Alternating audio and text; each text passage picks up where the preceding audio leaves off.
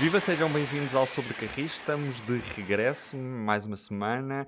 Muita coisa aconteceu. Isto porque no primeiro episódio nós já tínhamos gravado há mais tempo, portanto, e como houve aquele aviso no início do, do episódio anterior, o episódio já tinha sido gravado antes do acidente ferroviário de Sor. Hoje vamos falar sobre esse acidente que de certa forma marca a, a nossa ferrovia. Hoje também vamos falar sobre Bitola. Será Portugal uma ilha ferroviária na Europa? É isso que também vamos tentar perceber se é bem verdade ou não. Vamos começar pelo acidente ferroviário de Sor. Carlos Cipriano, consegues explicar-me como é que as coisas aconteceram para ter havido um, um, choque entre um veículo de conservação da catenária e um alfa pendular que seguia a alta velocidade depois de, de não ter efetuado paragem na estação de Sor, porque não para na estação de Sor. O que é que aconteceu para ter acontecido este acidente? Factualmente havia um, um, veículo de conservação da catenária, um veículo de serviço da Infraestruturas de Portugal, que seguia viagem do entroncamento para Mangualde, presumo que para trabalhar numa frente de obras em período noturno nessa mesma noite. O veículo seguia pela linha do norte, até à Pampilhosa, depois iria pela linha da Beira Alta, e, a dado momento, é desviado para uma linha de resguardo na estação de Sor, onde deveria ser ultrapassado pelo alfa pendular. Acontece que, no preciso momento em que o alfa pendular está a entrar na estação de Soro, esse veículo pôs em movimento e entra uh, na via principal e é precisamente em cima da agulha que é apanhado pelo alfa pendular quase a 190 km hora. Isto são os factos. Infelizmente, há dois mortos alimentar, para além de algumas dezenas de feridos. Agora, uh, o que é que interessa aqui perceber porque é que isto aconteceu, não é? Ok, uh, a resposta mais imediata será houve um erro humano. Tudo indica que sim. Aparentemente houve um erro humano. Aparentemente uh, o operador desse veículo ehm, terá confundido o sinal verde da linha principal que permitia a alfa pendular avançar tê-lo-á confundido como tendo sido para ele que estava na linha de resguardo e terá avançado com o veículo de conservação da catenária. Um, depois, temos, porém, aqui algumas questões eh, que não se resumem a, a uma causa assim tão direta, não é?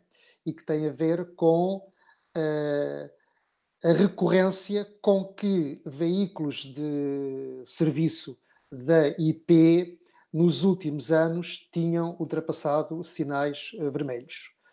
Uh, segundo informação que é pública, que são os relatórios do, do, do SPIAF, tinha havido pelo menos umas 16 vezes num, em poucos anos que veículos deste tipo tinham ultrapassado sinais vermelhos.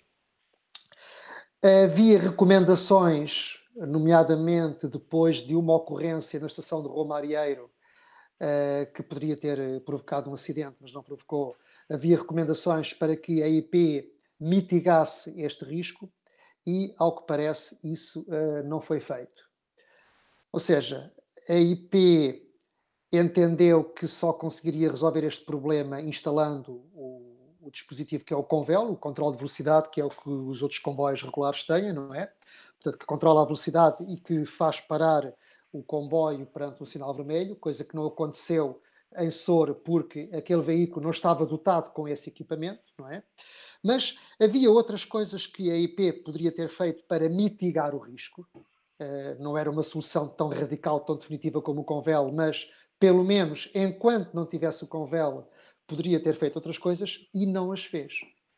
Eh, eu confesso que se eu fosse presidente, se eu fosse administrador da IP ou se tivesse lá responsabilidades, eu não teria, eu não dormiria descansado sabendo de relatórios que me dizem que há aqui um risco com veículos de inspeção de via, com veículos de serviço que eh, de vez em quando eh, desrespeitam a sinalização e não estão equipados com convel.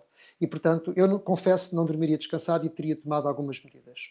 E que medidas mitigadoras de risco poderiam ter sido tomadas e não foram. Uma delas seria esses veículos uh, serem rebocados por locomotivas. Portanto, teria que ser um serviço pago à ACP, obviamente seria caro. Outra medida uh, seria que esses veículos só circulassem, como agora acontece neste momento, quando a via não está aberta à exploração.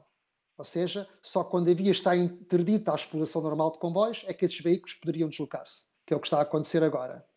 Outra solução seria, uma vez que não tem convelo, o condutor desses veículos, além de respeitar a sinalização, deveria ser, só ser autorizado a avançar para a estação seguinte mediante autorização do chefe de estação ou não havendo chefe de estação na estação, através de uma ordem emitida pelo Centro de Comando Operacional. E, portanto, qualquer deste, quaisquer destas três medidas poderia mitigar o risco e, eventualmente, poderia ter evitado o acidente de Sor. Certo é que a IP não fez nada e também já não é a primeira recomendação de, deste gabinete que investiga os acidentes ferroviários que a IP não segue. Já, por exemplo, tínhamos falado no caso do, da passagem de nível de Santarém, onde um pesado foi abalroado também por um alfa pendular e que a IP já tinha sido recomendada a agir naquela passagem de nível e que até ao, ao novo acidente nada fez. Diogo, isto mostra uma IP que lê relatórios mas não faz nada? O que é curioso é que uh, o Carlos é só devia estar a receber eh, royalties da parte da IP. Porque hoje mesmo, nós estamos a gravar hoje, dia 2 de setembro, a partir de hoje, estes veículos de conservação já podem circular mesmo nas linhas do Convel. Mas sabem qual foi a solução que adotaram? Ouvimos ainda agora a sugestão número 3 do Carlos. Foi precisamente essa a solução que a IP adotou. E, e o que é mais interessante nisto tudo é que foi na própria conferência de imprensa da IP, que foi, salvo erro, dia 3 de agosto, foi na segunda-feira, a seguir ao acidente, que foi mais para, para, tentar desmentir uma notícia do público do que propriamente para esclarecer as pessoas. É bom que se assinale isto, porque uh, durante toda a conferência de imprensa o ambiente foi de o nosso foco é desmentir uma notícia e não propriamente esclarecer as pessoas. A IP acabou por adotar a solução de agora estes veículos de conservação, também conhecidos como dresinas, só podem sair com sinal verde e com a tal ordem do centro de, de, de comando operacional. Portanto, uh, uma solução que custaria 0 euros e que poderia ter sido adotada pelo menos há dois anos, e quando digo há dois anos é da data do tal relatório de 2018, relativamente à situação do Romário e se calhar uh, não estaríamos a falar hoje desta situação. Portanto, as pessoas sabiam. O mais interessante é que a IP alega que esteve dois anos à procura de um sistema alternativo ao, ao Convel, ao, ao menos que interpretasse o sistema Convel, porque já agora é, é, importante também explicar que estamos numa fase de transição, porque temos o sistema Convel, mas a ideia é passar para um sistema que se chama, a sigla é ETCS, que é o sistema europeu, só que é preciso uma espécie de tradutor que consiga funcionar, quer nas linhas com ETCS, que estão ser, este sistema que agora está a ser instalado na, nas obras do Ferrovia 2020, por exemplo, mas que também ao mesmo tempo consiga entender com VEL. E só agora, há poucos meses, foi, creio que há um mês, dois meses, em junho, julho, é que a IP finalmente encontrou solução junto a Critical Software. Só que ainda vai demorar até isto entrar nos comboios, nas tais máquinas de via que são pelo menos 50. Porquê? Para já, é preciso perceber se vai haver um concurso público ou se vai haver uma adjudicação direta. E isso nem sequer ainda está estabelecido. Depois, este sistema que ser testado pelo menos durante um ano. O teste. Portanto, imaginem, estamos em setembro de 2020. Se encontrássemos uma solução agora, seria preciso setembro, outubro de 2021. E só depois disso é que se poderia comprar para o resto das máquinas. Portanto, isto com um bocadinho de sorte, lá para 2022, uh, eh, as tais, todas as máquinas da IP terão um sistema de proteção. Portanto, esta medida mitigadora, como se chama, vai durar pelo menos durante um ano. O tal sistema em que, além do sinal verde, tem de haver a tal chamada do, do centro de comando operacional. Sim, porque efetivamente a, a IP centrou-se apenas na compra do, do Convel ou na, na, resolução técnica desse sistema e uh, esqueceu-se uh, de uh, arranjar medidas mitigadoras até que essa solução chegue, e como o Diogo disse muito bem, não vai ser tão breve, vai demorar pelo menos uns dois anos, não é? Mas ainda a propósito disso, uma vez que falaste no acidente da passagem a nível de Val de Santarém, temos aqui mais uma situação uh, preocupante, que é, mais uma vez, a IP não seguiu recomendações do Gabinete de Segurança. Porque este segundo acidente, que resultou em mais uma morte, portanto, recordo que já há três anos tinha havido um acidente nessa passagem de nível com um morto, e agora houve mais um acidente com outro morto, em que são acidentes que são exatamente a papel químico, exatamente as mesmas circunstâncias.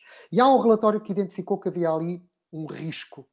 Um, que é o de que naquela passagem de nível, pelo facto de o acesso ao PN ser feito em curva e contra curva, muito apertada, os caminhões pesados não conseguem efetuar a manobra de atravessamento no espaço de tempo que medeia entre o sinal acústico e vermelho, e, e, e da, o sinal sonoro da, da, da, passagem de nível e a chegada do comboio.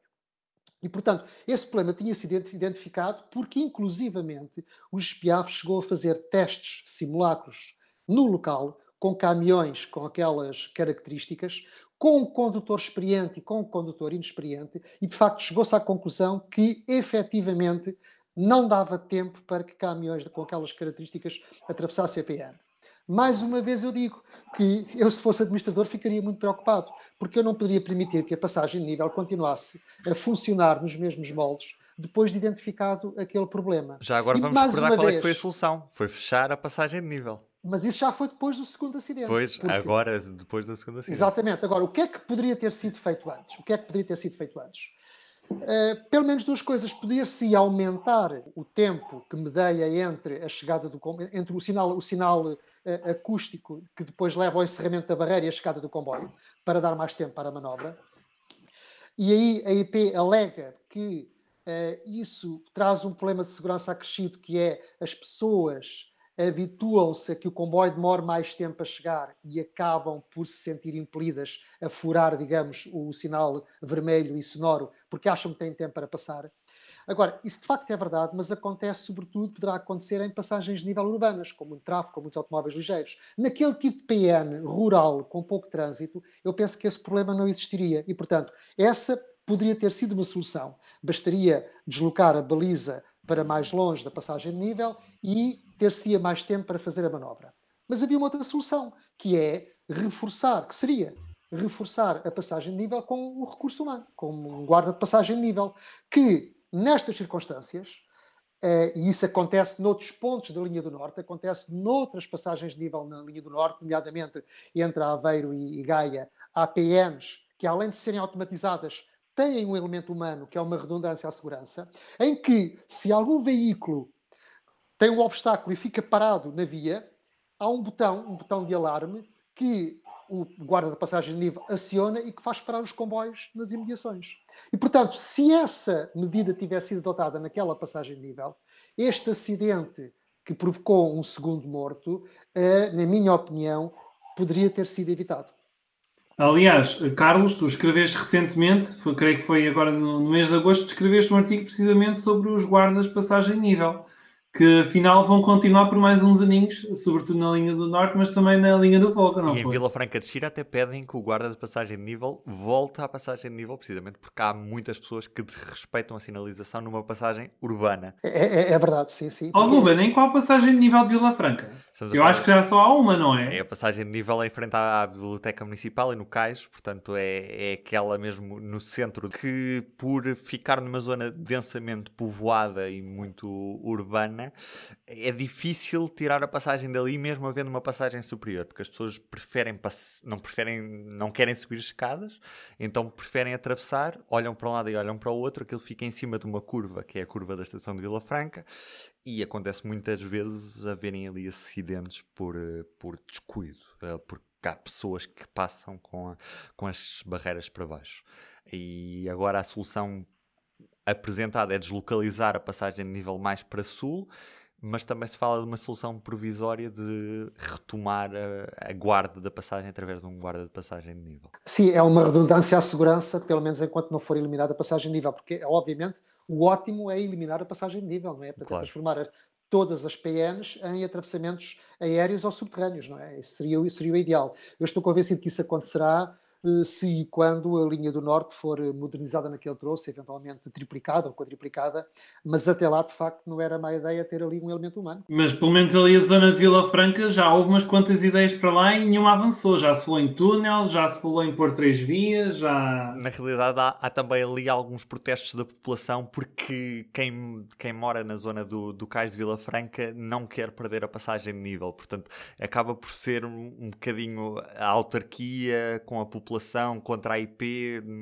a, a, solução tarda em chegar também por causa, por causa disso, e enquanto isso, todos os anos vão lá morrendo pessoas e, e já são algumas dezenas no, nos últimos anos. Outro assunto que também marca a atualidade é a questão da bitola. Não que seja um assunto, não que seja um assunto desta semana ou da semana passada, porque é um assunto parece recorrente na nossa, na, nossa, na nossa vida ferroviária, porque de X em X tempo há sempre alguém que se lembra de voltar a meter este tema na agenda mediática, apesar de Desculpa, não é sempre alguém, são sempre os mesmos. São sempre os mesmos, é verdade. Uh, Henrique Neto é, é, provavelmente a figura mais conhecida dos que defendem uh, a substituição integral para a bitola europeia. Portanto, para, para as pessoas também perceberem, em Portugal e em Espanha existe uma bitola, na maioria das linhas, diferente daquela que é a bitola usada no resto da, da Europa.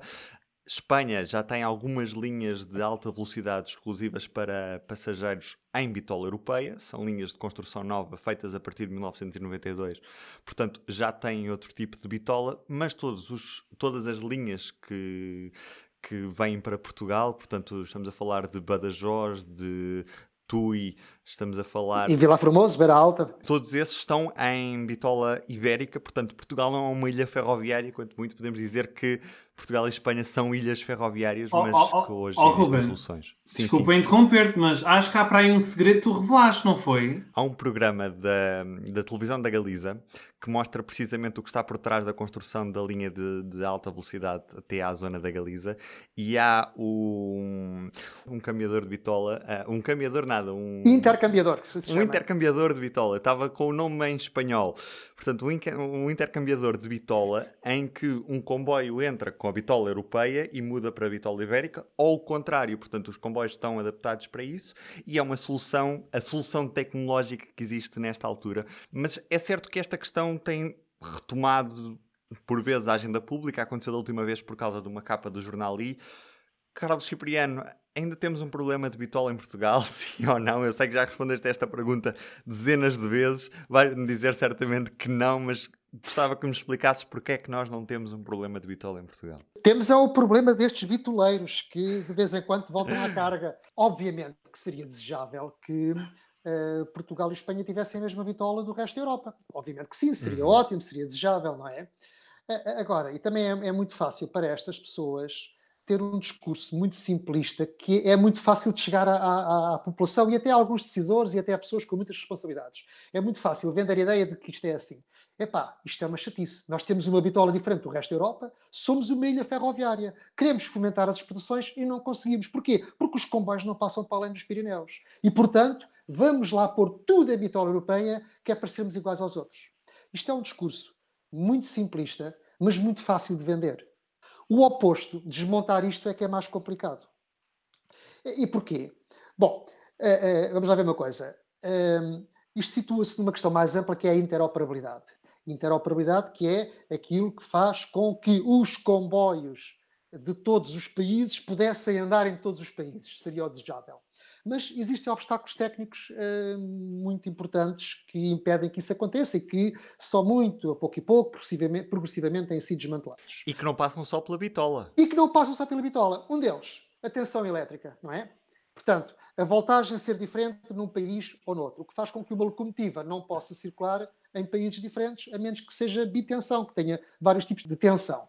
Depois, temos os sistemas de sinalização e os sistemas de telecomunicações que variam de país para país. E não só variam de país para país, como às vezes dentro do mesmo país, desde dentro da mesma rede ferroviária, há sistemas de sinalização e telecomunicações diferentes. Portanto, ao contrário da rede rodoviária europeia, em que qualquer veículo, qualquer carro ou caminhão vai para onde quer, isso não acontece com os comboios. Eu diria que, entre todos estes obstáculos que impedem uma boa interoperabilidade, eu diria que o da Bitola é o menos preocupante aqui e agora. Aliás, eu acho que neste aspecto a IP está a ter uma abordagem muito correta uh, deste assunto, porque um, ehm, em todas as modernizações que estão a ser feitas na rede ferroviária nacional, uh, a Infraestruturas de Portugal já está a aplicar travessas bibitola. O que é que isto significa? As travessas, que é onde assentam os carris, não é? Já têm uns furos, digamos assim, um pouco já no meio, que permitem, a determinado momento,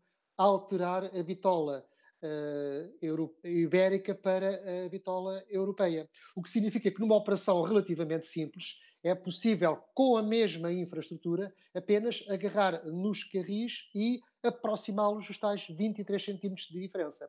E, portanto, à medida que a IP está a renovar a rede ferroviária portuguesa, não é? Eh, já está a, a, a, introduzir essas travessas que permitirão, num futuro, em determinado momento e numa operação relativamente simples, alterar a, bitola. É aquilo que se chama fazer a migração da bitola.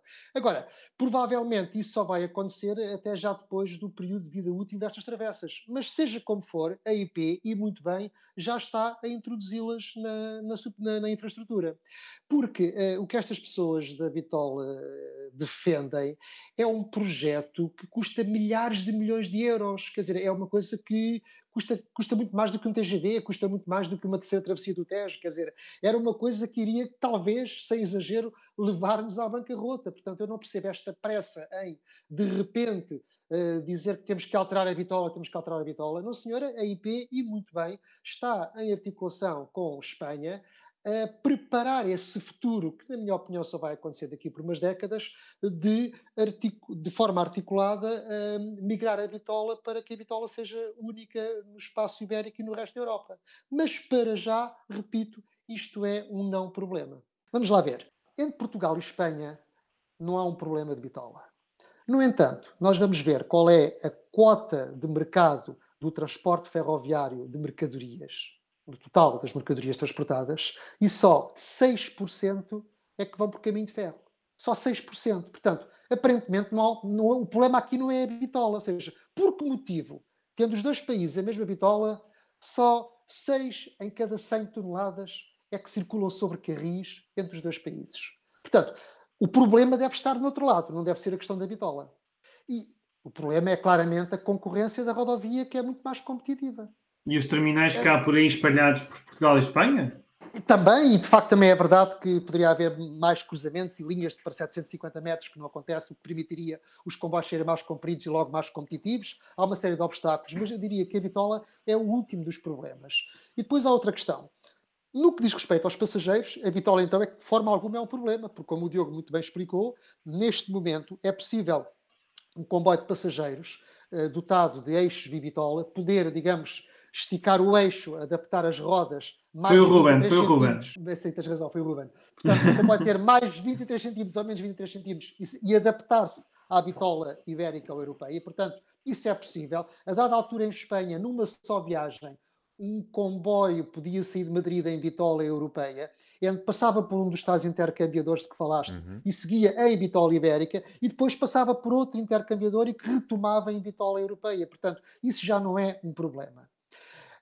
Pode ser ainda um pouco um problema para o transporte de mercadorias, porque é muito caro, por enquanto, uh, pôr um sistema desse nos vagões de mercadorias. Mas eu penso que lá chegaremos. É uma questão de talvez mais de uma década e pode ser que se construam vagões, uh, portanto, veículos ferroviários de mercadorias suficientemente baratos com essa tecnologia. Já começam, já começam a insistir. Atenção, ainda esta semana houve um, um negócio em relação a isso, de uma empresa que constrói vagões e que já tem, já utiliza vagões para envio de carros com dupla, com eixos telescópicos, que dá para circular nas duas bitolas.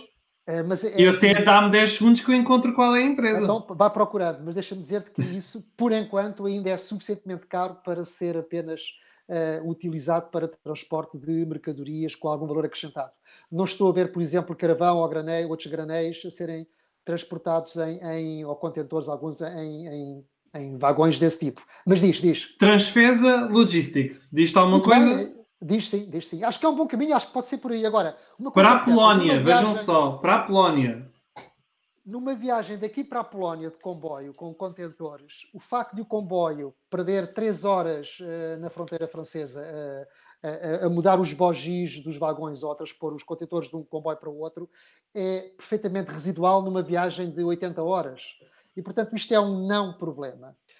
Hum, eu diria que Portugal está a ser uma ilha ferroviária, sim, é no transporte de passageiros, no tráfego internacional. E agora, se calhar, com a tua autorização, uh, Ruben, vamos a isso. Tema. Vamos ter que introduzir este tema, vamos. Porquê é que ainda não temos ligações internacionais, tirando um regional para Badajoz? Exatamente. A nossa ilha ferroviária já está a acontecer neste momento em que somos dos poucos países na Europa que as duas capitais mais próximas não estão ligadas por, por comboio. Portanto, com a pandemia, suprimiu-se o Lusitano Expresso, que faz Lisboa-Madrid, e o Sud Expresso, que liga Lisboa a Andaia. Não foi retomado quando se retomou depois a circulação normal dos comboios. Entretanto, no mês de agosto, houve obras do lado espanhol e do lado português na fronteira de Vila Formoso. Essas obras terminaram agora no fim de agosto, mas a CP e a Renfe não retomam o serviço internacional. Ao que eu julgo saber, eh, são os espanhóis que não querem, eh, a partida são os espanhóis que não querem, dizem que o serviço dá prejuízo, dá muito prejuízo, eh, e a CP de facto não está assim numa capacidade negocial muito forte para poder fazer exigências à Renfe. Agora, somos uma ilha ferroviária, se calhar é por aí, por não termos tráfego internacional de passageiros de Portugal para o resto da Europa. Oh, oh, Carlos, e não é só isso. Ainda esta semana saiu uma notícia num jornal espanhol chamado La Gazeta de Salamanca, espero estar a dizer bem o nome desta publicação, que alertava que a via reabriu para as mercadorias, mas não para os passageiros. E eles dão um exemplo de um apiadeiro que se chama Apiadeiro de La Alamedilla, na zona de Salamanca, que está completamente a ser reestruturado. Não parece que vai ser tão cedo. Ou então vai ter que ir para outro lado. Não, e, e o que é que esse outro lado é complicado. O que é paradoxal é que agora que os espanhóis finalmente estenderam a catenária de Salamanca até Vila Formoso, é? agora que a nossa fronteira uh, ferroviária finalmente está eletrificada, é quando desaparecem os comboios de passageiros. Reparem que uh, ainda há pouco tempo, quando esteve cá uh, a Greta, é, foi, foi muito comentada a viagem que ela fez no, no sim, sim. Expresso entre, entre Lisboa e Madrid, não é? Mas que apesar de tudo fez uma grande parte do percurso uh, com locomotiva a diesel. Porquê? Porque a fronteira entre Portugal e Espanha não estava totalmente gratificada e sendo em toda a Europa a única fronteira ferroviária que não estava eletrificada. Agora, desde agosto, ou agora por estes dias, estão a concluir a eletrificação entre Salamanca e Vila Formoso. Portugal, na década de 90, levou a energia elétrica levou a catenária a Vila Formoso. Tivemos que esperar quase 30 anos que os espanhóis se dignassem trazer a catenária até à fronteira de Vila Formoso.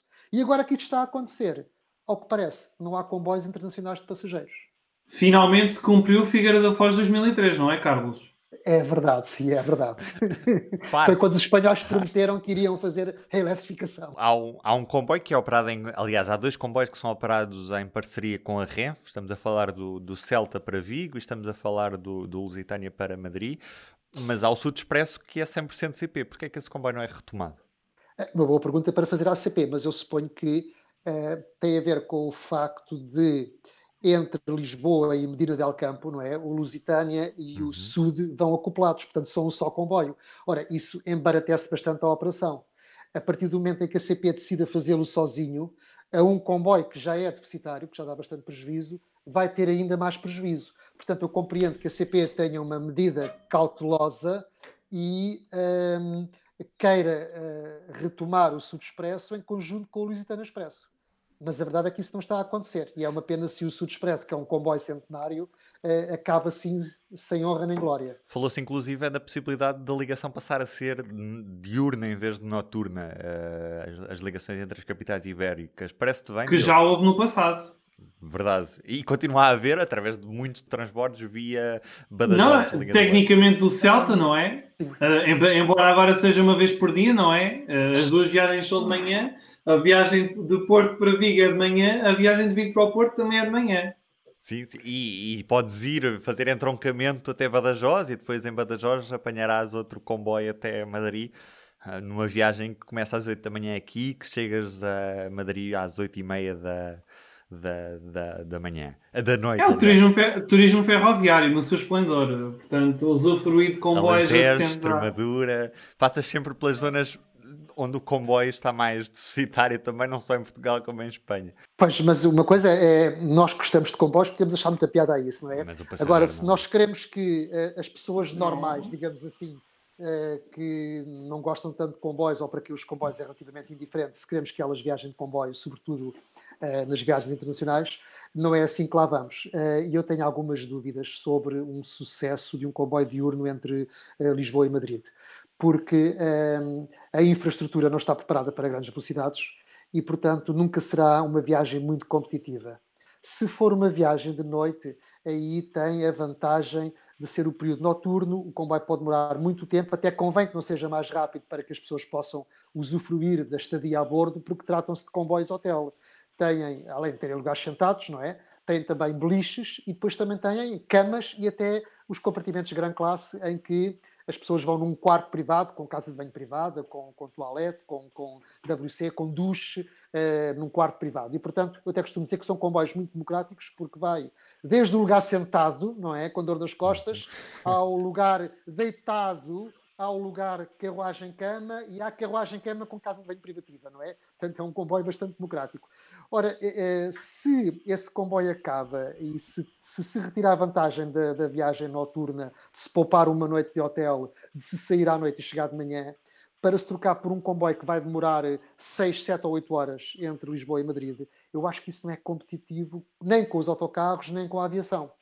E, portanto, eu espero que a CPI e a RENF se entendam, que encontrem uma boa solução, mas eu confesso-me um bocadinho cético no estado da infraestrutura atual em relação a uma ligação diurna. Talvez quando o Évora, Elvas, Badajoz for inaugurado, aí penso que se poderá pensar numa solução interessante. Só lá para 2023. E, e, e veremos, e veremos. E mas é certo que a procura existe, uma vez que também, se formos olhar para os números do, do aeroporto de Lisboa, o destino com mais passageiros transportados é precisamente o aeroporto de Madrid. Portanto, há muitos passageiros a fazerem Lisboa-Madrid, que poderiam passar para o modo ferroviário se a viagem efetivamente existisse, coisa que já não existe há, há, desde o início da desde março, desde a altura do, do, do, início do estado de emergência. Não é que seja a 7 horas de comboio durante o dia é, é pelo menos um tédio. Eu pelo menos, quer dizer, a primeira hora ainda se pode ir a ler um livro, ainda se pode ouvir uma, um podcast, ou o nosso podcast, por exemplo, eventualmente, se, se o quiserem. Podem ver um filme, mas ao fim de 5 ou 6 horas uh, começa a ser difícil arranjar fontes de entretenimento. Não, mas atenção, oh, Diogo, uh, ok, muito bem, o avião é muito, mais, é muito mais rápido, claro, mesmo tendo em conta o tempo de, de deslocação para o, para o, do centro da cidade para o aeroporto, mais o controle de segurança, tudo isso, e também a chegada e a deslocação para o centro da cidade, ok. Mas atenção que o, os autocarros também demoram muito tempo e as pessoas vão sentadas e não têm grande alternativa também, não é? E essas nem sequer podem deslocar-se ao longo do autocarro coisa que se pode fazer num comboio, que é ir ao bar, tomar um café, etc. Não é? E atenção que no resto da Europa há viagens diurnas que demoram uh, 6, 8 horas.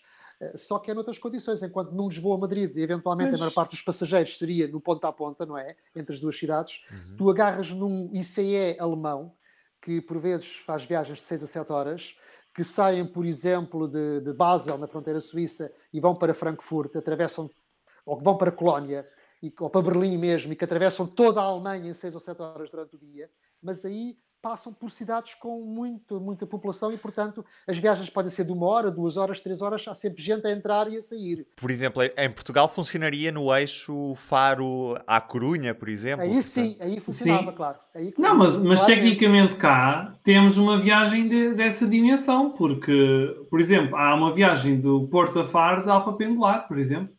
Uh, sim, é, é, o, é o que mais se assemelha a uma dessas É o mais próximo. É alemão, claro. Sim, sim, sim. Sai às 5h32 de, de Porto de Campanhã, agora com os novos horários, chega a Faro pelas 11h23. Exato. E o ideal, e julgo que vocês estariam de acordo comigo, uh, e isto não é só para quem gosta de comboios, é mesmo falando seriamente, ou seja, uh, em termos comerciais mesmo, o ideal seria que esse comboio fosse feito do Porto até a Vila Real de Santo António e não ficasse só no Faro, e, ideal ainda, que não saísse do Porto, mas saísse de Valença do Minho ou eventualmente de Vigo. Então teríamos um comboio Vigo-Vila Real de Santo António. Isso sim é que era uma verdadeira réplica dos ICEs alemães que atravessam a Alemanha de ponta a ponta. E seria o comboio com dois Vs, o V de Vigo e o V de Vila Real de Santo António. É pá, já estás a dar ideias para o comercial. É? Pois assim, vai cobrar caro essa ideia, vai cobrar caro. Não, primeiro cobrem a ideia do Carlos da, do, do, da chamada para o centro de comando operacional. Depois, eventualmente, a minha, mas primeiro a do Carlos. Diogo, Carlos Cipriano, muito obrigado aos dois. Estamos despachados por hoje. Um abraço para vocês. O público fica no ouvido.